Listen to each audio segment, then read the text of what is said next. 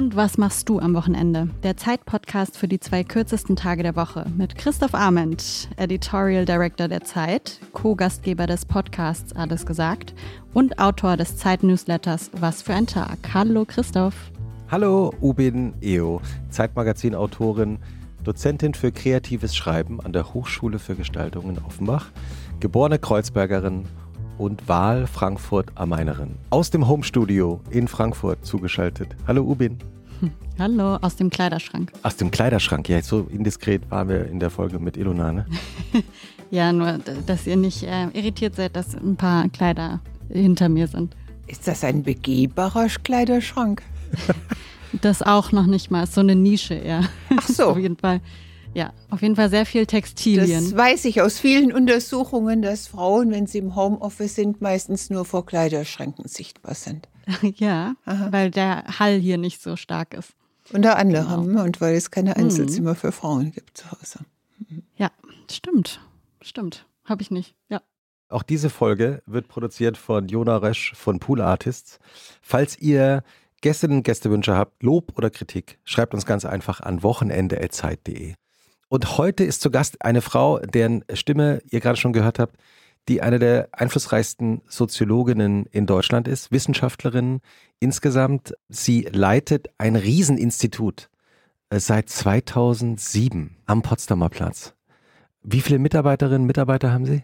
2007 stimmt Potsdamer Platz auch. Ob ich das als riesig bezeichnen würde, weiß ich nicht, weil Helmholtz-Institute oder andere Fraunhofer-Institute ja oft viel größer sind. Aber in der Tat haben wir im Moment so 450 Mitarbeiterinnen und Mitarbeiter. Davon vielleicht 200, 220 Wissenschaftlerinnen und Wissenschaftler. Das ja, ist viel. Das ist schon das ist viel. Aber eine gesunde Größe, wie ich. Warum ja. gesund? Ja, weil es dann doch äh, in Sozialwissenschaften zu und zu Themen gibt, wo ich dann sage, das würde uns sprengen. Also wir haben ja ausgegründet das Weizenbaum-Institut für die vernetzte Gesellschaft. Da bin ich froh, dass das jetzt nicht zu einem größten Gewinn des WZB beigetragen hat, weil ja so ein wissenschaftliches Institut auch immer davon lebt, dass die unterschiedlichen Disziplinen Platz und Zeit haben, miteinander zu arbeiten. Und wenn die Gruppengröße innerhalb der Disziplinen zu groß ist, mhm. ist natürlich der Drang, eng und eng beieinander zu sitzen und das andere nicht zu bemerken, größer. Mhm. Und mhm. das Merchen in den Kantinen, dass man aufeinander trifft und man mit Fremden redet, äh, mhm. wird schwieriger.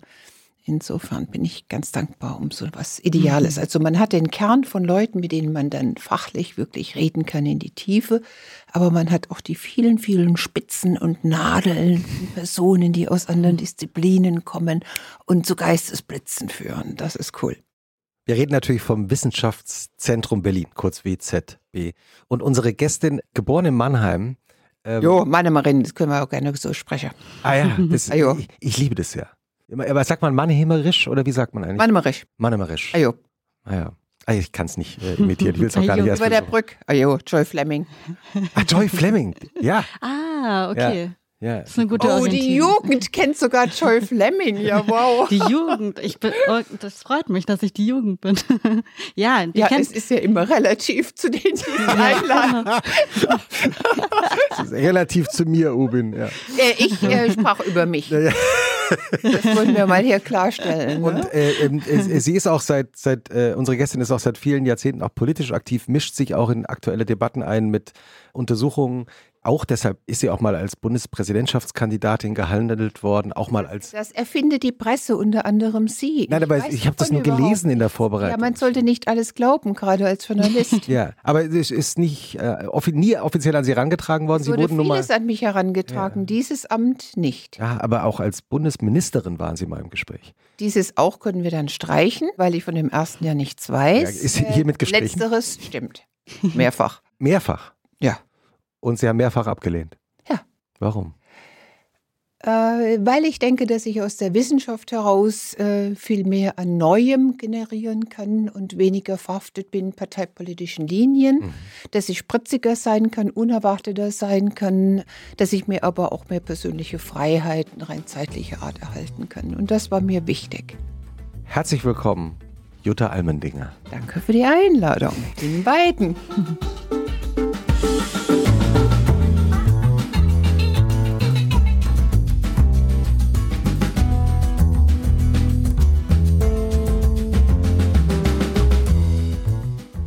Und äh, Sie haben schon kurz vor der Aufzeichnung. Natürlich Ihnen. Also es liegt ja alles, mein Schicksal liegt ja in Ihren Händen. Sie hat auf dich gezeigt, Ubin. Äh, hast du Äh, gesehen? Jona. Äh, auf Jona. auf mich? Ich habe mich Also bei Jona. Ubin bedankt Ja. und äh, auf Jona Ja. gezeigt. Jona nickt, unser Produzent. Sie haben schon kurz bevor Sie hier reingekommen sind zum Aufzeichnen schon gleich uns gesagt, Sie haben eigentlich gar keine Zeit zum Podcast hören, weil Sie einfach so viel zu tun haben. Das hätte ich jetzt nicht so sagen wollen. Ich habe gesagt, ich, nein, das ist eine, also Sie sind wirklich ein guter Journalist. Nein, ich habe das nicht gesagt. Ich habe gesagt, äh, Sie fragten mich, Sie wissen, um was es geht. Ich sagte, nein, ich höre keine Podcasts. Das ist aber was anderes, als keine Zeit Ja. zu haben als Podcasts. Ich habe so viel Leben um mich herum, dass ich denke, dass meine natürlichen Podcasts äh, voll gehörten Podcasts substituieren.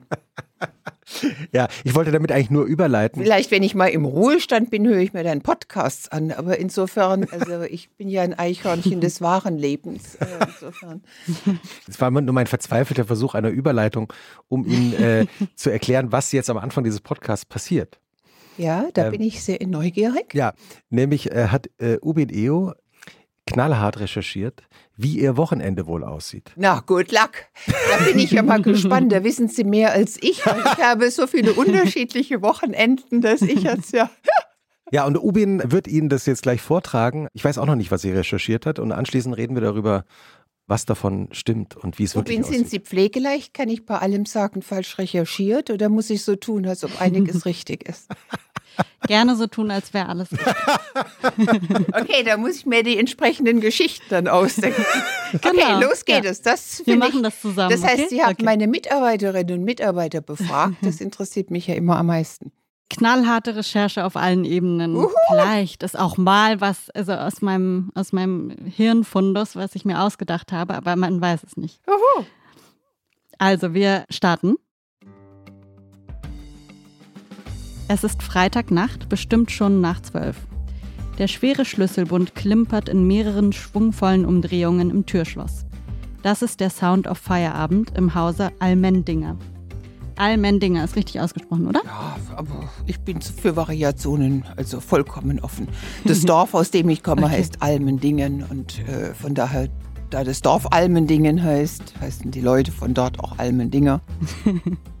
Herrlich. Äh, Gibt es da eigentlich viele Verwandte, die in der Gegend da noch sind? Oder sind das, sind die, Mein Vater und so mein Großvater kommen von Almendingen und von daher heißen wir halt Almendinger. Aber äh, es gibt, ist es eine große Familie, die sie aus diesem Dorf entwickelt hat, die überall sich verteilt hat? Oder? Ja, ich bin Ja. manchmal, wenn ich in so Kundenkarteien bin, werde ich dann schon gefragt, welche Almendinger ich bin. Und äh, insofern denkt man, das ist vielleicht so von der Alm. Das stimmt aber gar nicht. Das ist so ein Dorf im, ja, im Schwäbischen in der Nähe von Stuttgart. Nicht sehr viel Alm. Entschuldigung für diese lange, also ich wollte Kein- nur sagen, ich bin. Also- pflegeleicht, wie man diesen Namen ausspricht. Okay, sehr gut. Auf jeden Fall waren wir beim Sound of Feierabend stehen geblieben. Das Türschloss mit dem großen Schlüsselbund. Endlich aus den Stöckelschuhen rausschlüpfen und mit den Zehen in die Pantoffeln gleiten, den Trenchcoat auf einen Bügel werfen, den Hals vom Seidentuch befreien und ab in den Pyjama. Das kühle Schlafzimmer mit den perfekten Daunendecken und der Leinenbettwäsche ruft: Jutta, komm schnell einkuscheln, du hast es dir verdient. Ein paar Spritzer Lavendelöl an die Schläfen und Handgelenke, Schlafbrille auf und ab geht's wie ein Komet ins Verwirrt schauende Gästin beim Stichwort Lavendel. Nicht nur das, äh, äh, als wer Ihnen das erzählt hat, äh, also Um 7 Ja. Uhr morgens sitzt Jutta Almendinger, kerzengerade im Bett, regelt sich und steht auf, um duftenden Kaffee zu kochen. Pilates ist angesagt. Während der Katzenbuckelübung überlebt Sportskanone Almendinger, ob sie heute oder morgen schwimmen geht. Fürs Paddeln auf dem Wannsee ist ja leider noch zu eisig, gell? Dann gibt's erstmal Laugenstangen und dazu ihre Lieblingsdroge, den Pfefferminztee. Jutta Almendinger muss nochmal an den Rechner. ChatGPT briefen, wie es die Vortragsnotizen als Fließtext formuliert. Shit, sie muss los ins Stadion. Da spielt heute ihr geliebtes Frauenteam FC Victoria Berlin. Schnell die Sneakers an und den Fanschal rüberwerfen. Im Anschluss geht's mit ein paar geschätzten Menschen ins Lieblingsrestaurant Bricole. wo sie eine schöne Flasche Grauburgunder aus Rheinhessen bestellt und das tut, was sie glücklich macht. Essen und leidenschaftlich diskutieren. Als Nachspeise gibt's ein Zitronensorbet. Sonntag startet mit Zeitung lesen. Frisch gedruckte Exemplare von der Zeit bis der New York Times liegen neben der Obstschale auf dem Esstisch. Heute ist Familientag. Auf der Datsche in Brandenburg treffen sie sich zu Streuselkuchen und Gartenarbeit. Wenn sie viel gelacht, ihre Nase Gutes gerochen, ihr Gaumen Leckeres geschmeckt und ihre Hirnsynapsen durch dynamischen Wortaustausch angenehm angeregt wurden, kann Jutta Almendinger zufrieden schlafen gehen. Also ich habe das jetzt nicht mitgezählt. Das waren jetzt vielleicht 30 Eigenschaften und von diesen waren fünf richtig. Na, immerhin. Wenn ich jetzt, ja, immerhin. Also das ist ja schon, also je nachdem, wie das bei anderen ist, ich habe ja in keinen richtig reingehört, ist das wahrscheinlich eine große. Also ich habe überhaupt gar keinen schweren äh, Schlüsselbund, der äh, okay. auch eigentlich gar nicht klappern kann, weil ein einziger Schlüssel da drin hängt. Also insofern, ja. Äh, außerdem habe okay. ich zunehmend seltene Stöckelschuhe an und die lasse ich auch meistens immer oder ich habe mir so vorgestellt, nach so einem Business-Dinner irgendwie, dass man da so, ähm, weiß ich nicht, schickere Schuhe mit Absatz trägt und dann sich so freut. Das kommt immer auf die Männer an. Männer mögen ja keine Frauen, die sehr viel größer sind als sie. Und von daher, äh, wenn ich äh, ganz große Männer habe, kann es schon sein, dass ich, aber ansonsten brauche ich dieses Dings nicht, dass da ein Mann dann in die Hocke geht oder mhm. sich äh, auf die Zehenspitzen stellt. Ubin, äh, was du jetzt äh, nicht sehen konntest, weil du ja äh, Ich habe das jetzt hast. alles aufgeschrieben, in Trench, in Trenchcoat besitze ja, okay. Führende Wissenschaftlerin hat wirklich Notizen gemacht. ja, äh, ja. Ein Trenchcoat besitze ich gar nicht. Äh, Seitentücher, die etwas Farbe okay. bringen, liebe ich. Also was ich ja überhaupt nicht mache, ist, mhm. also das könnte ich mir jetzt einmal leicht angewöhnen, wenn Sie mir das so empfehlen whatever, vielleicht hat es eine Wirkung mit diesem Lavendelöl. Schlafbrillen hasse ich. Also ich trage, also, okay. also ich habe, glaube ich. Ich liebe die zum Beispiel. Und warum? Weil man dann so direkt irgendwie in der Dunkelheit ist und direkt einfach der Sehsinn ist ausgeschaltet. Aber ich liebe meinen Sehsinn, wenn dann so noch nur noch Konturen sichtbar sind und sich vermischen in Erinnerungen des Tages und in vorbereitende Dinge des nächsten Tages. Also ich fände das zu krass für mich als Übergang. Ja, so, ja. also Licht, dunkel, das fände ich mhm. zu. Außerdem würde ich mich, glaube ich, beengt fühlen, weil ich so einen riesigen Schädel habe, wie man mir immer sagt. Also äh, dann äh, Pilates mache ich ja auch überhaupt gar nicht. Also das habe ich mal probiert, das war mir ne, Gibt es nicht Pilates-Sessions bei Ihnen am Institut? Once upon a time. Also ich meine, das war ah. äh, zu einem Zeitpunkt, okay. ähm, das haben sie irgendwie jetzt aus irgendwas rausgefischt, was er unter diesem von, von allem gesagt oder so etwas. Da hatte ich, glaube ich, diese, da habe ich diese Geschichte erzählt, dass ich damals unterschiedliche Personengruppen zusammenbringen wollte und äh, nicht wusste, wie das zu tun sei und Herr Dahrendorf, der mich in meiner Anfangszeit am WZB begleitet hat, meinte, ich sollte mit so einem Körbchen vor der Kantine sein und alle nehmen sich so Zufallslose, wo sie dann sitzen, so dass sie dann gemischt zum Mittag essen. Da kam ich mir aber vor wie die so eine Mann immer Blumefrau.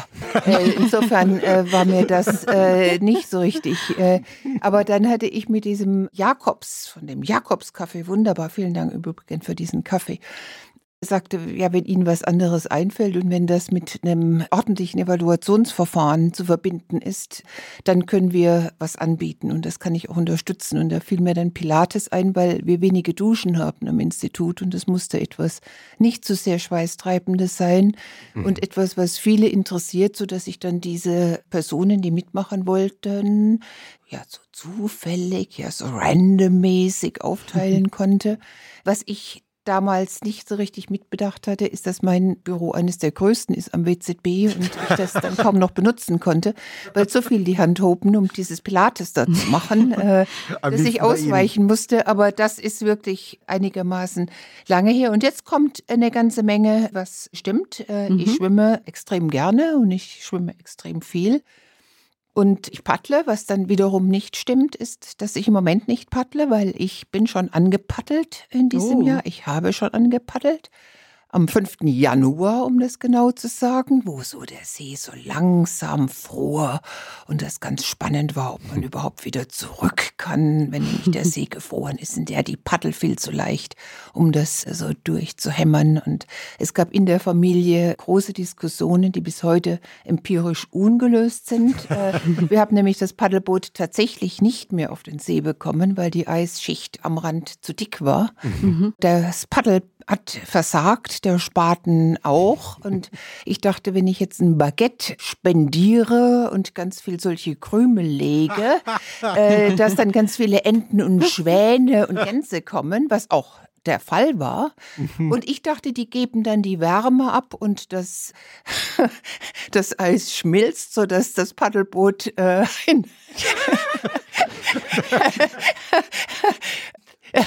Andere meinten, die Schwäne seien einfach so schwer, dass, was ich also für absurd erklärt habe, dass äh, das Eis durchbrach wegen der Schwäne. Jedenfalls war diese Kombination von Wärme und Schwere jedenfalls tatsächlich jene, die uns zum Paddeln dann gebracht hat. Und das war wunderbar. Also nichts kann ich mehr empfehlen, als in wunderbarer Sonne mit klirrendem Eis so zwischen Eisschollen, ja, und das ist total ökologisch perfekt, ja, man stößt nichts aus außer eigener Körperkraft und mhm. ja. Was ist das Schöne am Paddeln für einen selbst?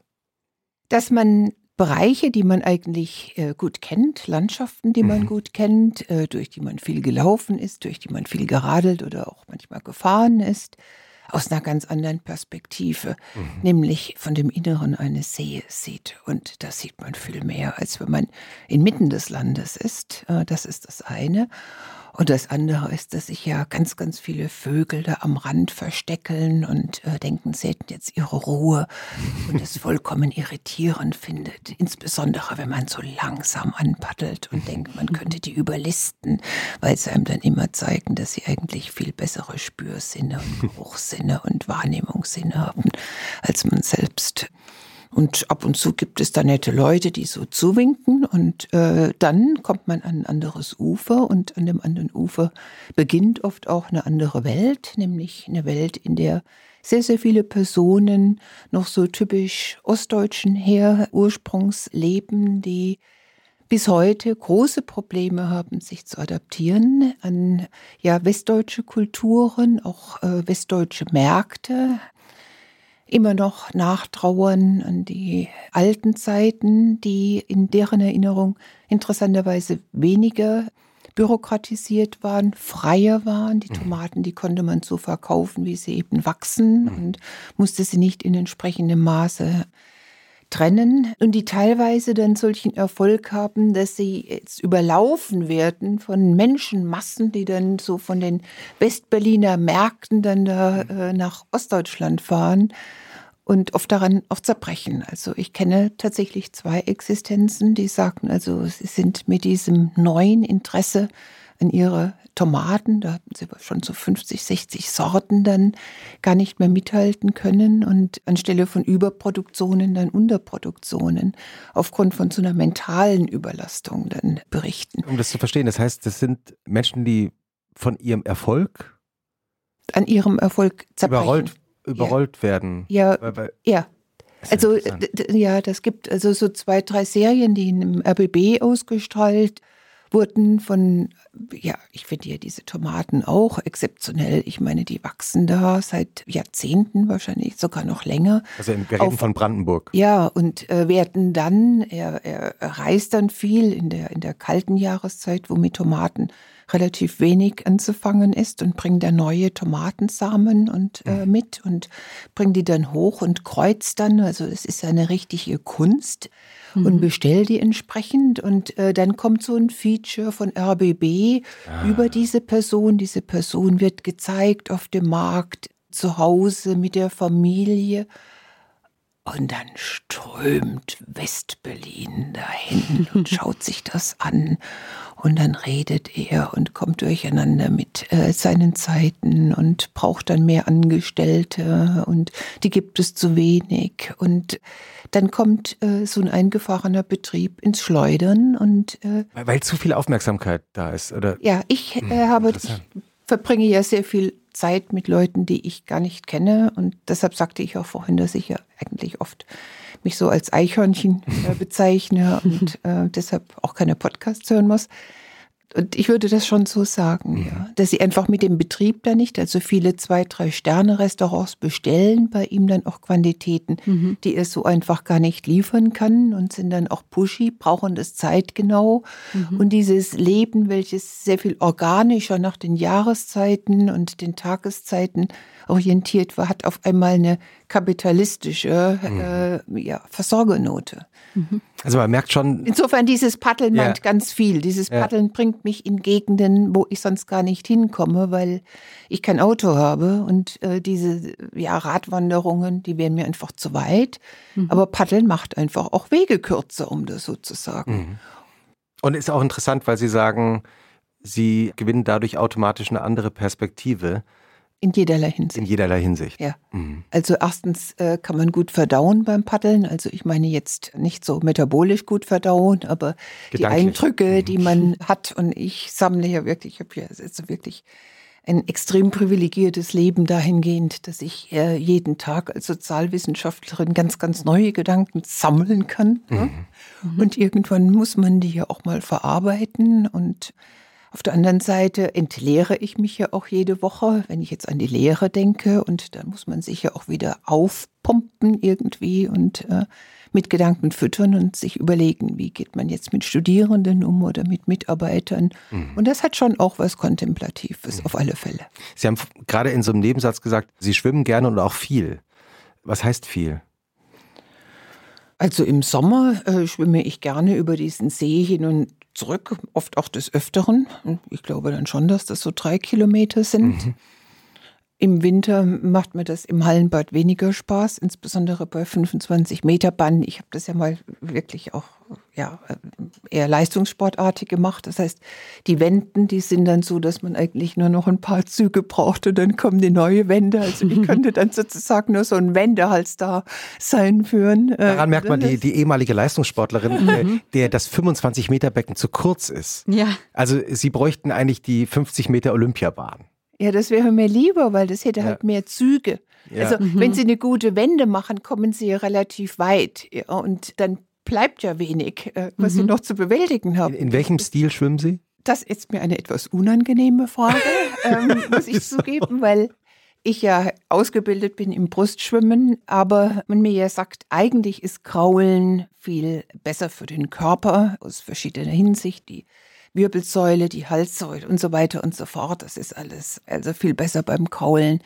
Mhm. Und das Allerbeste ist nach drei Zügen, also einmal rechts und noch einmal links auf. So jetzt äh, glaube ich, muss ich mir wirklich in meinem höheren Alter einen Trainer nehmen, mit der mir es beibringt. Also ich kann viermal und ich kann zweimal, aber dreimal finde ich sehr merkwürdig, wobei nur dieses dreimalige, also drei Schläge und dann, oh, für mich bedeutet, dass ich gerade auskraulen kann. Also ich werde bei diesem See, wo wir dieses äh, kleine Bootshaus haben, oft darüber belacht, dass ich und belächelt, dass ich ständig im Kreis schwimme, weil ich einfach beim Kraulen, ich habe keine Ahnung, wie die das machen. Das ist natürlich im Hallenbad einfach, weil da die entsprechenden Linien gespannt mhm. sind, aber auf dem See habe ich einen absoluten Linkstrall.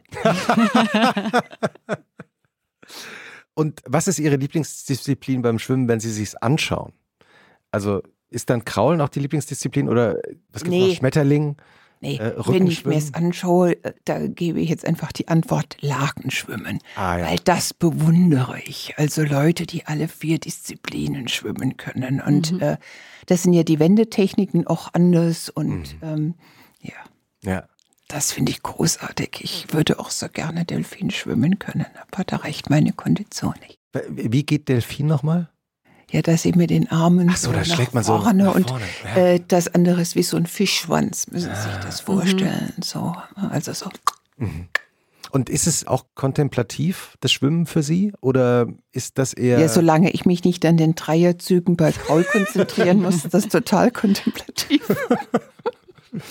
es geht ja in unserem äh, kleinen Podcast um Wochenenden. Jetzt wissen wir ja natürlich, dass auch in Ihrem Leben jedes Wochenende, äh, Sie haben es auch schon selber angedeutet, natürlich irgendwie anders ist. Aber sagen wir mal, Sie haben keine beruflichen Verpflichtungen am Wochenende und ähm, sind zu Hause in Berlin. Wie und wann beginnt dann so ein normales Wochenende? Also ich habe, äh, ich glaube, eine Sammlung von fünf unterschiedlichen Normalitäten des Wochenendes. Auf geht's.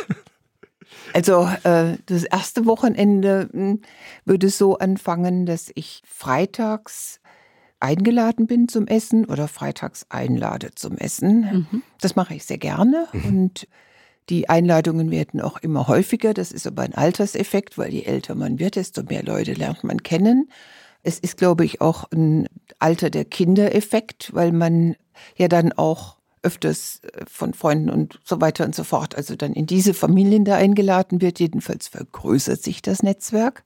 Mhm. Und das ist ein eher typischer Freitag. Wenn Sie nach Hause. Dann beginnt der Samstag. Okay, aber ich wollte noch am Freitag kurz bleiben. Wenn Sie nach Hause einladen, gibt es da so ein Lieblingsessen, das Sie gerne kochen? Oder vorbereiten für Ihre Gäste? Das wird ja zunehmend komplizierter, weil ich bin ja weder Veganerin noch Vegetarierin. Und Allergien wurde, ja auch noch. Und Allergien habe ich auch nicht. Äh, und äh, jetzt bin ich natürlich vorgeschult ein bisschen durch meinen Sohn, der seit, ich glaube, 20 Jahren Vegetarier ist oder sogar doch länger, ja, vielleicht 20 Jahre. Mhm. Insofern beherrsche ich dieses Essen und da brauche ich auch keine Kochbücher dazu. Also es gibt dann gute vegetarische Essen, die ein bisschen aufwendiger sind zu kochen und länger dauern als nicht vegetarische Essen. Mhm. Aber man muss jetzt langsam abfragen und das äh, nimmt ein bisschen die Spontanität aus der Lust raus, einfach was zu kochen und da muss man aufpassen. Aber es ist dann immer trotzdem nett. Und wenn Sie sich aussuchen dürften, was würden Sie dann am liebsten kochen? Also wenn ich mir das raussuchen, ach, jetzt war ich gestern gerade eingeladen, das war ein äh, super Essen. Das mhm. war also ein Hirschrücken und der wurde begleitet von Rotkraut. Jetzt weiß natürlich die Personen, wo ich gestern essen war, das jetzt eine Hommage an beide. Das fand ich großartig. Äh, das würde ich alleine nie kochen, mhm. aber das schmeckte ganz vorzüglich. Mhm. Aber ich weiß auch nie, ob das Essen unabhängig schmeckt von den Personen. Ich glaube immer, dass die Personen mhm. eigentlich mehr schmecken als das Essen. Mhm. Mhm. Es gibt natürlich Ausnahmen. Also wenn Sie bei so etwas sind wie bei Ernst, mhm. dann zwingen die einem ja die Personen um einen rum zu ignorieren und äh, sich nur auf das Essen zu konzentrieren. Das Restaurant hier in Berlin. Das Restaurant hier in mhm. Berlin, welches bald schließt. Das ist jetzt nichts für mich, habe ich festgestellt. Dann genieße ich dieses Essen, aber ich bin der Kommunikation sozusagen, was ja auch rein von der Sitztechnik äh, überhaupt nicht funktioniert also das ist nichts. Also ich brauche eher das Gespräch als das Essen. Mhm. Mhm.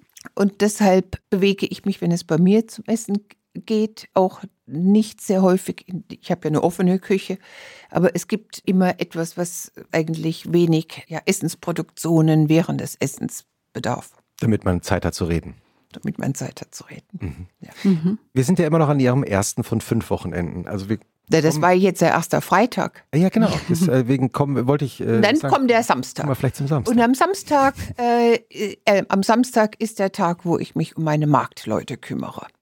Also am Samstag gehe ich dann zum Markt. Wenn es gut kommt, dann verabrede ich mich äh, mit äh, anderen Leuten. Und das ist dann etwas sehr gemütliches Geschwatze äh, mit äh, meinen Bauern, die dort sind. Was äh, kaufen Sie ein? Und je nachdem, welche Besucher sich ankündigen, entweder Gemüse.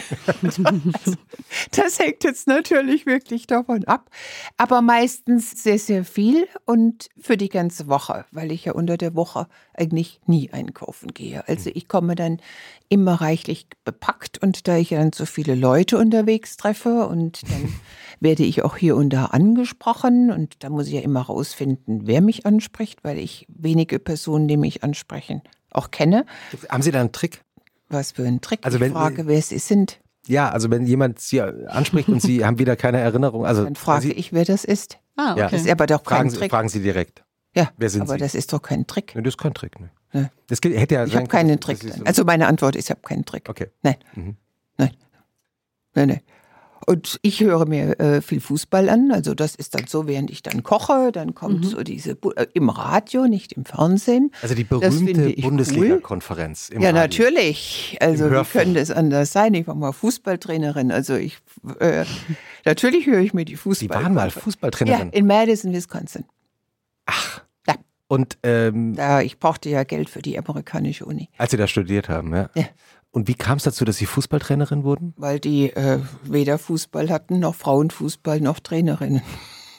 Also ich bediente alles. Und das heißt, Sie haben eine, eine Frauenfußballmannschaft da mitgegründet an der Uni oder? Ja, es waren so ein paar Frauen, die da ab und zu Fußball spielten, aber ohne Regeln. Und das Ganze ergab sich dadurch, dass ich das mir angeschaut habe und ich wusste einfach nicht, ob die ihr eigenes Regelwerk hatten. Jedenfalls passte mhm. das, was die spielten, in keiner Weise zu deutschen Regeln, um das so zu sagen.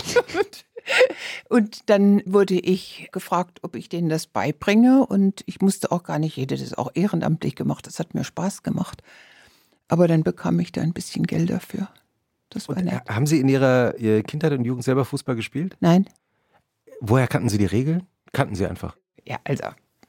ich wollte ja mal die erste Sportmoderatorin werden beim aktuellen Sportstudio. Nein. Bis mir Karan, ja, bis Carmen Thomas kam Ihnen dann zuvor. Ja. Und Carmen Thomas, mit der ich jetzt mich viel austausche, die ja auch wirklich interessante Dinge macht und meine Studierenden zu überraschen pflegt, die findet diese Geschichte ganz lustig, weil sie sagt, eigentlich hätten wir es ja dann zusammen machen können. Das war also das mega frustrierendste Moment in meinem Leben, dass da plötzlich Carmen Thomas auftaucht. Muss man ja dazu sagen, ähm, wer hätte gedacht, dass wir mal über Carmen Thomas äh, bei uns im Podcast reden? Weil Carmen ja, Thomas. Ich habe das nicht von mir aus aufgebracht. Nein, nein, das äh, liegt an meinen doofen Fragen. Aber ähm, äh, Carmen Thomas ist ja wirklich eine, eine über Jahrzehnte erfolgreiche, vor allem Hörfunk- äh, und auch Fernsehmoderatorin, hat nur diesen Sportstudio-Moment, auf den Sie sicher auch gerne verzichtet hätten. Wie war das? Sie hat damals nicht Schalke 04 gesagt, sondern Schalke 05. Richtig. Und die Männerwelt, die es eh nicht ertragen hat, äh, dass plötzlich eine Moderatorin ihr Sportstudio moderiert, hat darauf fürchterlich äh, rumgehakt. Ne? Ja, aber das hat keine bleibenden Schäden verursacht. Ja, ja, ja.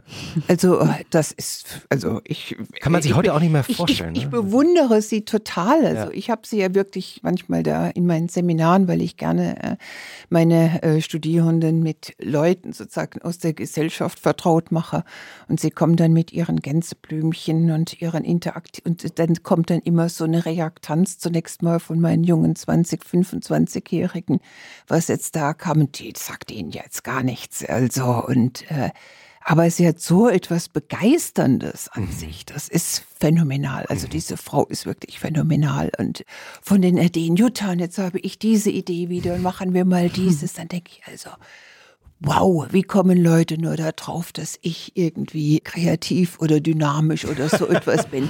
Im Vergleich zu ihr bin ich wirklich genauso, wie sie das sagt, ja. eine Schlafmütze mit einer Schlafbrille und Lavendel und an den Schläfel, ja. Gehen wir mal äh, so sanft in das Wochenende 2. Das Wochenende 2 ist tatsächlich dann ein Wochenende, welches ich, äh, das ist ja sehr, sehr richtig äh, recherchiert. Allerdings war das jetzt auch nicht so schwierig mit Victoria Berlin, äh, dass ich da ein kleines Investment machte mit anderen Frauen zusammen. Also die anderen Frauen machten ganz viel und ich machte dann da mit, weil ich das ganz, ganz wichtig finde, dass man sich engagiert für den Frauenfußball. Und das ist dann ganz anders, weil alleine die Ein Anfahrtszeiten dann zu diesen Sportevents äh, sind lange und da lese ich dann eher im Bus oder in der Tram oder wie auch immer ich da hinkomme und mhm. schreie dann und tobe und tue mein Bestes und äh, rede mit diesen Leuten. Äh, das ist dann wirklich anders. Da bin ich dann abends auch eher so erschöpft, dass ich in eine Eckkneipe dann gehe und äh, ja so ein richtiges Fußballbier dann äh, trinke. Wochenende Nummer drei. Wochenende Nummer drei ist ganz anders. Wochenende Nummer drei ist geprägt von der Vorfreude auf die komische Oper, die im Moment mein Lieblingstheater mhm. in Berlin ist. Äh, und nicht nur, weil man natürlich, wenn man Herrn Koski sieht und hört und mit ihm Zeit verbringen darf, das Herz aufgeht und der Verstand, sondern weil ich auch so stolz bin auf Susanne Moser, die ja seine Nachfolge angetreten hat die dann das Floß von Medusa ganz neu dann da, also im Tempelhof. Also das, das finde ich alles, also ich äh, wollte ja auch früher mal unbedingt äh, Bühnenbildnerin werden und im nächsten, nächsten Leben, glaube ich, äh, werde ich eher das als Fußballtrainerin, wenn ich eines habe. Und warum Bühnenbildnerin? Weil ich ja schon eine Fantasie habe und wenn ich Texte lese, äh, mir dann immer so bestimmte Vorstellungen mache, wie man das äh, inszeniert. Ja, inszeniert. Wie, ja, und, und diese Farben, in welche äh, ja auch neuen Strukturen man das bringen könnte, wie man es extrem ins Alte oder extrem ins Neue und in die Zukunft projizieren würde. Mhm. Und dann kann ich natürlich bei jemandem, der diese Möglichkeiten hat, sitze ich da mit, also äh, ja, einer eine Mischung von Faszination und ja, Bescheidenheit und Demut und vielleicht auch manchmal Kleinmütigkeit, weil ich dann denke, nee, das wird doch nichts für mein nächstes Leben, weil so viele Ideen habe ich gar nicht. und die komische Oper ist deshalb klasse, weil sie im Vergleich zur Philharmonie, die ja bei mir sozusagen über der Straße ist beim WZB und gegenüber von anderen Kultureinrichtungen dieses mega gemischte Publikum hat. Also mhm. es ist wirklich die mhm. ganze Stadt vollständig vermischt. Also da hat man dann Politiker, aber man hat auch vollkommen ausgeflippte junge Leute, man hat Transvestiten, man hat also, es ist wirklich das pralle Leben, welches sich dann da trifft. Und äh, mhm. äh, es ist auch ein äh, Leben, wo man kaum Berührungsängste hat, also wo man dann da an den Tischen in der Pause steht mhm. und nach dem Ende der Veranstaltung die Schauspielerinnen und Schauspieler dann kommen. Nein, ich muss das zurücknehmen. Äh, es gibt eine andere, also der Boulez-Saal hat was ähnliches, äh, wo bei, nach den Aufführungen wirklich dann diejenigen, die äh, gespielt haben, dann mit äh, nach oben kommen oder man nach unten darf. Das ist auch so eine Einrichtung, wo es nicht äh, diese Mauern gibt zwischen jenen, die performen und jenen, die äh, zuhören. Das finde ich toll. Wochenende Nummer vier. Wochenende Nummer vier ist tatsächlich die Exploration in die neuen Bundesländer, da wirklich reinzugehen und einfach, ja, manchmal bin ich da in fünf oder sechs Kneipen am Tag, um zu hören oder zu lauschen, wie auch immer man das mhm. ausdrücken möchte, oder ins Gespräch zu kommen mit dem, was Leute dort beschäftigen, was, was sie sagen. Das ist für mich unglaublich bildend, weil die Gesprächsinhalte anders sind, weil die Betroffenheit ganz anders sind und weil es etwas ist, was mich total aus meinem Milieu rausbringt. Also viel eher mhm. noch als der Fußball, noch viel eher als jetzt so dieses Marktgeschehen. Ich meine, ich, ich wohne da im Prenzlauer Berg, dann kann man sich ja vorstellen, wie dann auch der Markt ist. Das ist ja mhm. alles sehr Prenzlauer Berg. Äh, gentrifiziert. Ja, aber mhm. dort dann diese ganzen Kulturen äh, nochmal zu erkennen und zu sehen, wie wenig es eigentlich bedarf, um die Leute zu entzücken. Also ich mhm. komme dann da oft auch, das Paddelboot äh, trägt ja schon einiges. Also wenn man dann mit einer Kiste Limonade darüber paddelt, dann kommen ja die, also man braucht ganz viel, um, um so etwas wie ein zivilgesellschaftliches Moment äh, mhm. wieder zu erzeugen. Nur machen es halt so wenige Leute und von daher auch mein großer Optimismus. Ich habe gestern und vorgestern viel Zeit damit verbracht, mir zu überlegen, wie man es eigentlich hinbekommt, jetzt noch vor den Europawahlen und vor den Landtagswahlen ja, demokratisches Engagement zu zeigen, wenn sie es so haben wollen. Aber da saugt man dann auf. Aber das heißt, also weil Sie das so, so selbstverständlich gesagt haben, Sie nehmen sich dann vor, drei, vier, fünf Kneipen zu besuchen. Wie also das heißt, Sie fahren dann von einer Kneipe zur anderen oder wie? Ich laufe, ja, ich habe, Sie laufen. Ich habe, ich habe ja kein oder Auto. Ja. ja. Nee, nee, ich werde da auch nicht gefahren. Also das wäre das Allertollste, wenn ich da mit einem Dienstwagen vorfahren würde. Also das könnten Sie ja schon mal, also das will ich ja mein Laptop nicht machen. Also Sie gehen da rein und setzen sich an den Tresen, bestellen ein Bierchen und dann kommen Sie ins Gespräch. Ja, also nicht immer ein Bier, das wäre mir dann äh, über den Tag hinweg zu viel. Also es ist so ein kleines. Okay, ab und zu ein Wasser, ab und zu ein Bierchen und dann kommen Sie mit den Leuten ins Gespräch am Tresen. Ja, oder im Sommer sitzen ja auch viele draußen und ich liebe es, Leute zu beobachten. Mhm. Ich liebe es. Und dann gibt es Wochenenden, die, ich bin im, im Hochschulrat äh, von Mailand und von Wien und, und, und von Göttingen und und, und in noch mehr. Und da hänge ich dann gerne ein Wochenende dran. Diese Dinge sind dann meistens äh, freitags. Und dann sammelt man andere Kulturen. Ja, das finde ich auch toll. Das heißt, Mailand, Wien, Göttingen. Sagen wir mal, Sie sind in Göttingen. Haben Sie einen Lieblingsort mittlerweile in Göttingen, den Sie privat dann besuchen? Ja, also Göttingen ist jetzt ein bisschen schwierig, weil in Göttingen trifft man ja dann auch sehr, sehr viele Leute, die man äh, teilweise von früher kennt.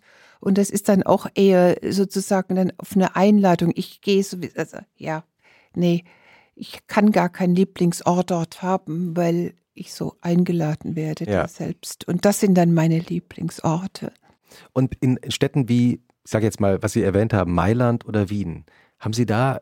In Wien gehe ich natürlich dann sehr viel in Museen, aber auch in Wien ja, ich meine, ich kenne halt viele Leute, dann besucht man diese Leute dort. Und mhm. ich glaube, deshalb sehe ich auch keine Serien im Fernsehen oder so etwas, weil das sind ja dann immer meine Episoden von unterschiedlichen mhm. Serien, wie das Leben so weitergeht. Und das finde ich total faszinierend. Ja, also wenn man dann an einem Ort vielleicht drei oder viermal im Jahr ist, mhm. wie das Leben so spielt. Mhm. Und ja, wie die Eltern so reden und über die Schulen und wie die Kinder sich verändern und äh, wie, äh, ja, äh, also das, das ist super.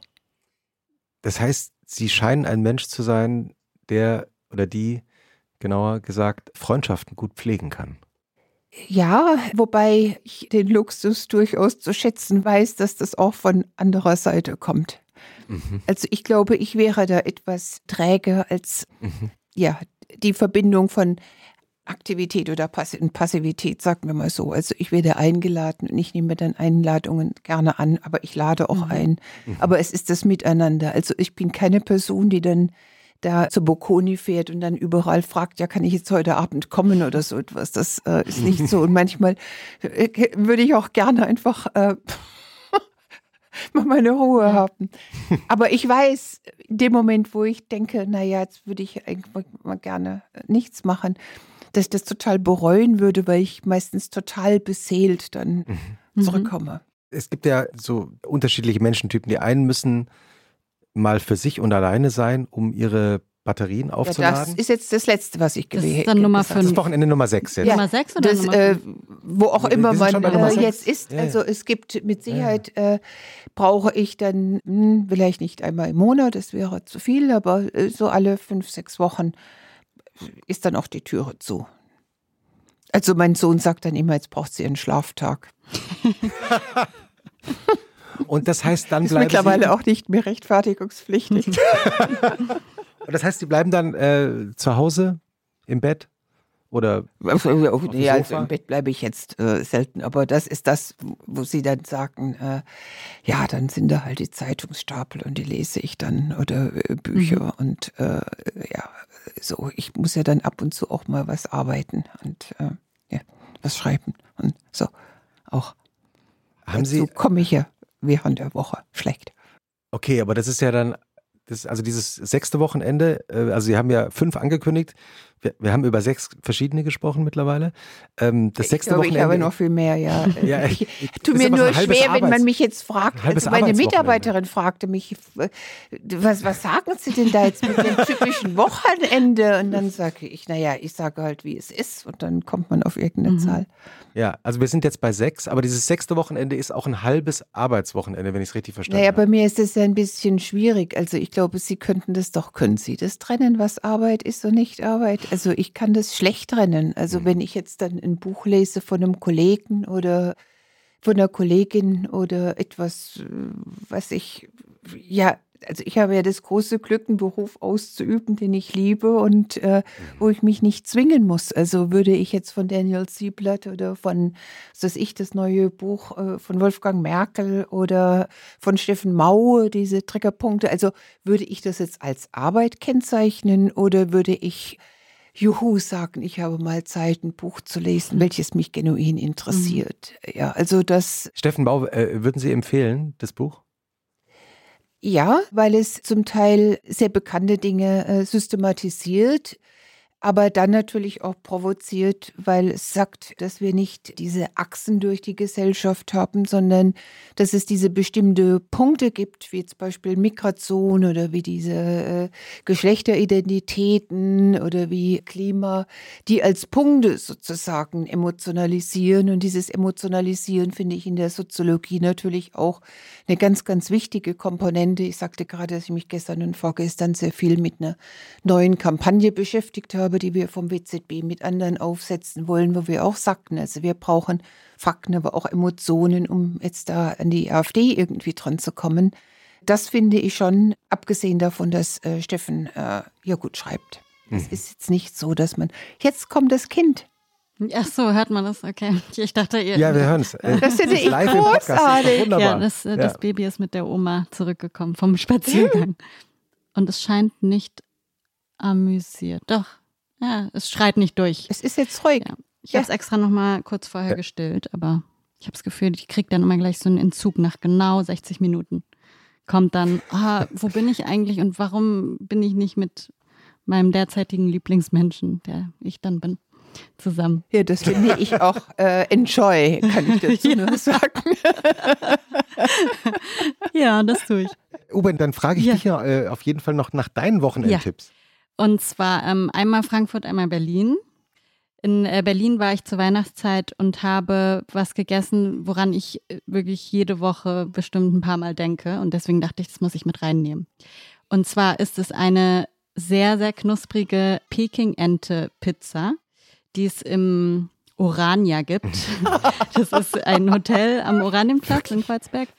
Und es ist eigentlich auf der Barkarte drauf. Also da gibt es so Barfood und da ist diese kleine Pizza drauf, die ist, glaube ich, komplett frittiert. Also super knusprige Haut von der Peking-Ente ist drauf und so ein bisschen zerrupftes Fleisch, super softes Fleisch. Und dann die Hoisin-Soße, mm. ganz traditionell, Lauch hauchdünn draufgeschnitten. Und es ist halt, also ich würde mir sowas nie bestellen, aber irgendwie ist das in meine Hände gekommen und seitdem. Es ist angekommen. Ich würde mir das auch ja. nie bestellen, ja. aber jetzt, wo Sie es das sagen, so werde ich das auf alle ja, Fälle. Es ist leider sündhaft teuer, aber das kann man sich einmal gönnen und. Oh. Ja. Also, es kostet, glaube ich, acht. Ja. Restaurants sind sowieso zurzeit genau. so teuer. Das muss man sich äh, dann immer so für besondere genau, Momente Genau, und das aufnehmen. lohnt sich wirklich. Nein, man sollte sich das nicht für besondere Momente. Man muss das ja unterstützen. Ja, das auch. Und die Leute geben sicher viel. Ja. Naja, selbstverständlich. Mhm. Äh, aber ich, ich, weiß nicht, wie es Ihnen geht, aber wir haben gerade kurz vor der Aufzeichnung ja. drüber gesprochen, dass tatsächlich viele Leute aus dem Bekanntenkreis zurzeit irgendwie sagen, sie müssen versuchen, das Geld zusammenzuhalten. Ist das so? Und das merken natürlich auch die Restaurants in Berlin. Gehen, Leute gehen ja Ja, man trifft sich mehr zu Hause. Ja, habe ich auch den Eindruck. Mhm.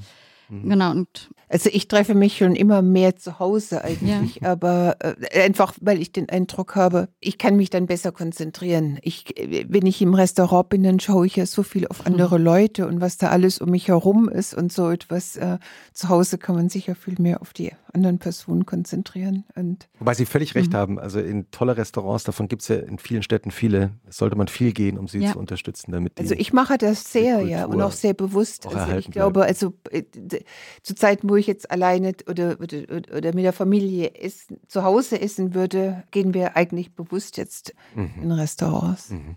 Weil wir brauchen die. Das sind Orte sozialer Begegnung. Wir brauchen die ganz, ganz dringend. Ja. Absolut. Deshalb ist es auch kaum verständlich, warum da die Mehrwertsteuer jetzt wieder erhöht wurde. Aber wir wollen ja nicht so in politische Diskussionen gehen. Ubin, aber du hast noch einen Tipp aus Frankfurt. In ne? Frankfurt, genau. Ähm, also wer auf Peking-Ente steht, Madame May ist ein Restaurant, ein chinesisches. Und da gibt es richtig, richtig gute Dumplings und eine richtig gute Peking-Ente. Mm. Die haben jetzt auch im Bahnhofsviertel eröffnet. Also mm. es gibt eine an, an, in der Stadt und eins jetzt im, also direkt am Hauptbahnhof. Kann ich auch empfehlen, wer es nicht nach Berlin schafft für die Crispy Duck Pizza, so heißt die. Ich glaube Kreuzberg Crispy Duck Pizza oder so ähnlich. Genau. Hm. Und das heißt, es gibt zwei Restaurants in Frankfurt mhm. von denen? Ja. Und Madame May ist aber das, das erste und da würde ich immer hingehen und eine Peking-Ente vorbestellen. Und das ist aber auch, also das muss man sich dann mal gönnen, aber kann man gut mit der Familie mal sonntags oder so hin. Hm, fantastisch.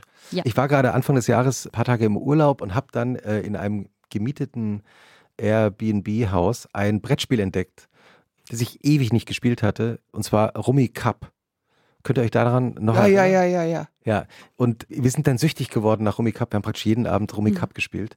Ich bin ganz schlecht in Rummy, äh, also diesem Kartenspiel. Da gibt es ja Menschen, die sind genial. Mhm, Diese mein Karten Sohn so- beispielsweise. Ah ja, ich, ich bin auch in Rummy Cup nicht besonders gut, aber immerhin ein bisschen, nicht ganz so schlecht. Und ich bin dann, äh, wie es manchmal so ist, man fängt ja an, so ein Brettspiel zu spielen und merkt plötzlich irgendwie, ah, das macht ja wahnsinnig Spaß. Selbst auch völlig egal, ob man gewinnt oder verliert, weil es für das Gehirn so Ja, ja. anregend ist, weil man ja Zahlen kombinieren muss und so sich aus verschiedenen Feldern dann so Kombinationen zusammenlegt. Und ähm, dann habe ich angefangen, äh, einfach mal kurz zu recherchieren, wo kommt dieses Spiel eigentlich her? Und eine interessante Geschichte, wie ich fand, und zwar von einem ursprünglich rumänischen Erfinder, der dieses Spiel erfunden hat Mitte des 20. Jahrhunderts oder am frühen Mitte des 20. Jahrhunderts, weil in Rumänien, also im damaligen, also im damaligen Rumänien in dieser Gegend, in der er aufgewachsen ist, Kartenspiele illegal waren. Mhm. Man durfte also nicht mit Papierkarten spielen. Deshalb hat er diese Plastikchips erfunden, mit denen man Rummy Cup Mhm. spielt. Und ist dann mit seiner Frau nach dem Ende des Zweiten Weltkriegs nach Israel ausgewandert und hat dann in Israel alle möglichen Jobs gehabt und hat aber unter anderem immer versucht, dieses Rummy Cup Spiel irgendwie durchzusetzen. Jahrelang hat sich kaum ein Mensch dafür interessiert und dann hat er angefangen, Freundinnen und Freunde oder Bekannte, irgendwelche Menschen zu sich nach Hause oder ins Geschäft einzuladen, um mit denen Rummy Cup zu spielen. Und irgendwann hat er es geschafft und in Israel wurde das Spiel immer beliebter. In den 60ern und 70ern wurde das ein Riesenerfolg in Israel. Und in Deutschland ist es erst sehr spät angekommen und 1980 zum Spiel des Jahres gekürt worden. Mhm. Und heute ist es eines der meistverkauften Brettspiele der Welt.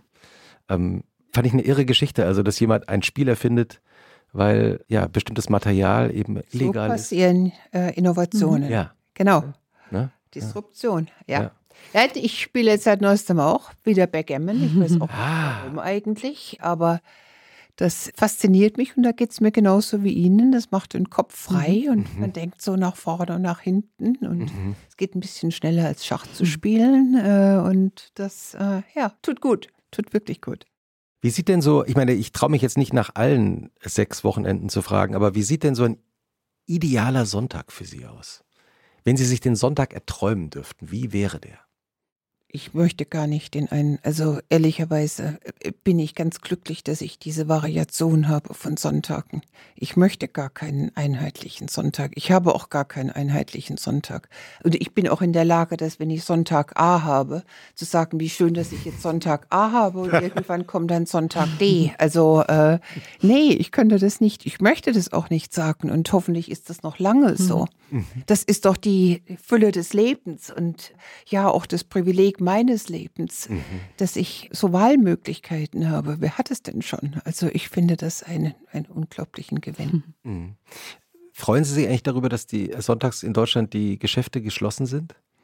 Ja, in meiner Gegend sind die ja nicht alle geschlossen. Also ich habe ganz viele Spätis und ich nutze die allerdings wenig, weil ich eher einmal in der, in der Woche kaufe. Und das heißt, Sie brauchen den Sonntag eigentlich auch nicht, um zur Ruhe zu kommen, wobei ja einer von den sechs Sonntagen, über die wir, oder von den sechs Wochenenden, über die wir geredet haben, ja auch ein bisschen mehr Ruhe sind. Also ich brauche schon einen Tag, um zur Ruhe zu kommen, aber meine Büroleiterin, die macht das super. die organisiert Ihnen das heimlich. Ja, ob sie das heimlich macht, das weiß ich nicht. Ich glaube, dadurch, dass mein Bürokalender sehr, für sehr, sehr viele einsehbar ist, glaube ich, kann man von heimlich gar nicht reden.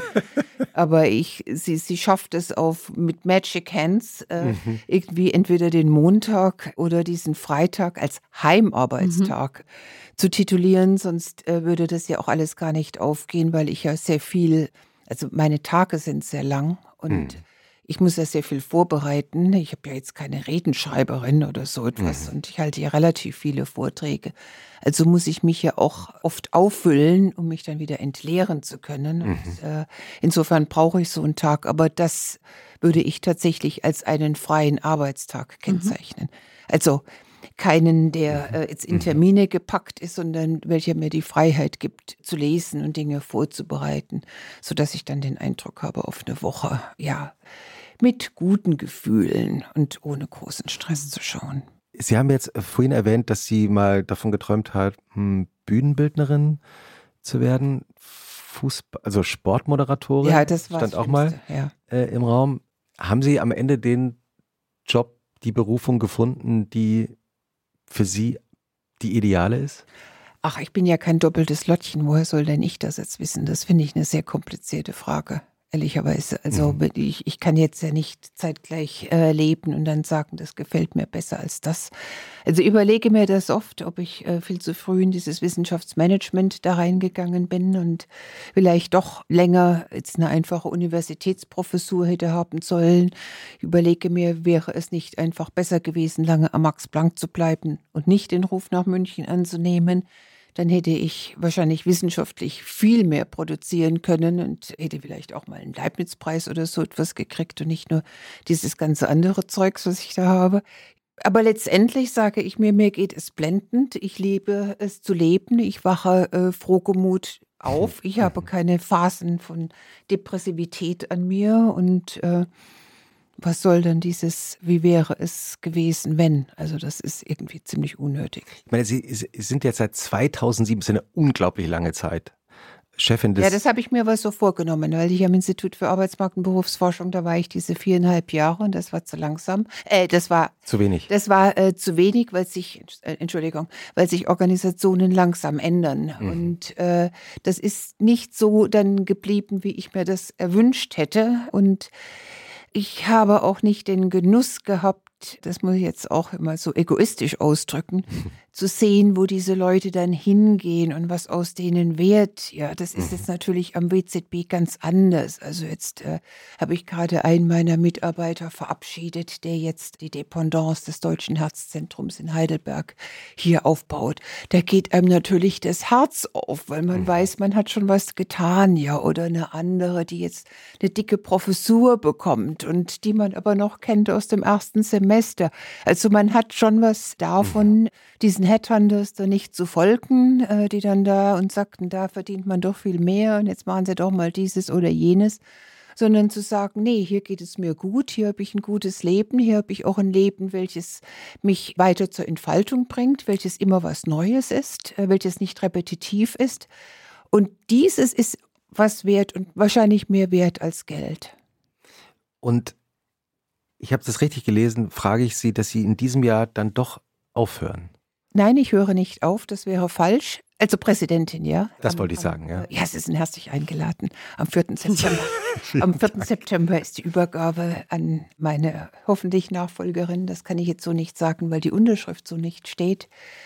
Und dann arbeite ich noch, weil das äh, Institut evaluiert wird und weil ich jetzt ja niemandem übertragen kann für die letzten sieben Jahre. So ist das bei Leibniz-Einrichtungen, mhm. dass immer über die letzten sieben Jahre dann evaluiert werden. Dann kriegen sie so Notenstempel da aufgedrückt. Äh, das muss ich dann schon auf mich nehmen. Mhm. Und dann habe ich ja noch äh, dieses ganz andere Zeugs, mein Papst und, und so Zeugs. Ihren Papst? Ja, ich bin ja in der PEP, ich bin ja eine päpstliche Beraterin und das ist eine Bestellung, die geht bis zum Alter von 90. Das finde ich hochinteressant. Und dann habe ich ja, was ich ja vorhin schon sagte, dieses Mailand und dieses Wien und dieses Mannheim und dieses Göttingen. Und also ich komme mir ziemlich gut beschäftigt, ehrlicherweise. ja, das, äh, ich glaube, da, da, muss sich wirklich niemand Sorgen machen, dass sie, dass sie irgendwie mal unterbeschäftigt sein werden. Aber eine Frage muss ich Sie jetzt doch noch stellen. Und dann habe ich ja noch meine Müllabfuhr, die habe ich ganz vergessen. Das ja, aber jetzt aber zurück zum muss Papst. ich einmal noch einschätzen. Ja, wie beraten Sie den Papst? Wie muss man sich das vorstellen? Wie geht es? Also, man ist da im Vatikan. Ich bin das jetzt demnächst bald wieder. Da bin mhm. ich eine Woche in Rom. Und dann fährt man in den Vatikan und dann verbringt man da Zeit und bereitet sich eben auf Gespräche vor. In diesem Jahr geht es um Fragen der Inklusion im Breiten, also was Kinder betrifft, aber insbesondere was körperliche, was geistige äh, Einschränkungen betrifft. Und für mich ist das eine riesige Herausforderung, weil ich ja keine katholische Soziallehre kann, weil ich ja nicht katholisch bin. Mhm. Ich glaube, der Papst findet es erfrischend. Jedenfalls tauscht er dann so. ja, und ja, also ja, näher möchte, kann ich das jetzt auch ja. nicht. Ja beschreiben. Ich will gar nicht nachfragen, aber wie ist denn Nee, das so? äh, kann ich jetzt auch nicht. Äh, das, das, das habe ich ja versprochen, dass ich das nicht tue. Insofern tue ich das jetzt auch nicht. Ich glaube, dass der Papst ganz cool ist, so wenig, wenn, wenn wenig Leute um ihn rum sind. Mhm. Perfekte Antwort. Mhm. Mhm. mhm. Also mein großes ja. Ziel ist mal äh, wirklich ohne die ganzen Kardinäle und die ganzen Personen, die ihn, um ihn rumstehen, wirklich mal rauszubekommen, was er denn wirklich denkt und was er nicht qua Amt denken muss. Mhm. Sagen Sie Bescheid, wenn Sie es rausgefunden ja. haben. Ich bin sehr das ist neugierig. Ein eigener Podcast. Ob ich das dann, ob ich ja. das dann sage, ist eine andere Frage, aber es ist ein eigener ja. Podcast wie das ganze Leben im Vatikan. Mhm. Ein eigener Podcast ist zumal oh, alleine schon das Mittagessen eine Zeremonie mit sehr viel Rotwein ah. ist, wo man erstmal dann sich rearrangieren muss, um das so zu sagen. Nach dem Mittagessen. Äh, ja, auch in Vorbereitung dazu. Herrlich. Ubin, wir haben doch immer eine Schlussfrage. Genau. Was finden Sie denn schlimmer? Den äh, Sonntagnachmittag oder den Montagmorgen? Schlimmer oder besser? Die Frage lautet eigentlich immer schlimmer, ausgehend von den Personen, die sich diese Frage ausgedacht haben. Naja, und natürlich davon, dass, dass ja viele Leute den Sonntagnachmittag als sehr bedrückend Blues empfinden. kennen. Und, aber ich habe keinen Sonntagnachmittag. Auch nicht Blues. so angenehm. Nee, ich habe weder einen Sonntagnachmittagsblues noch einen Montagmorgenblues. Also am Montag freue ich mich, dass ich dann wieder so aufgefüllt mit neuen Ideen dann da meine Leute unterhalten kann und dann schon weiß, dass sie denken, ich muss, so eigentlich müssten die ja arbeiten und jetzt kommen die da wieder mit ihren Dönchens und Storys und so etwas. Da freue ich mich schon im Vorfeld immer drauf. Also nein, ich habe, äh, nee, ich habe das, tut mir leid, da kann ich jetzt nicht mit Ihnen. Ist doch schön. Eigentlich die schönste Antwort. Das Eichhörnchen des Lebens ist einfach glücklich dann. Das ist eine neue Woche. Ja, ich habe dann, hab dann viele Nüsse, die ich ja. so verteilen kann. Ja. In diesem Sinne, vielen Dank, dass Sie da waren, Jutta Almendinger. Dankeschön. Und schönes Wochenende. Es war mir ein, es war, es war mir ein Vergnügen. Und bitte gehen, gehen Sie jetzt mit Ihrem Lieblingsmenschen äh, so weiter um. Das finde ich, das finde ich einen ganz, ganz netten Ausdruck. Aber es beruht auf Gegenseitigkeit, ja. Ja, mach. Vielen Dank. Es ähm, war sehr, sehr schön. Danke auch Ihnen. Und schönes Wochenende. Tschüss. Ciao.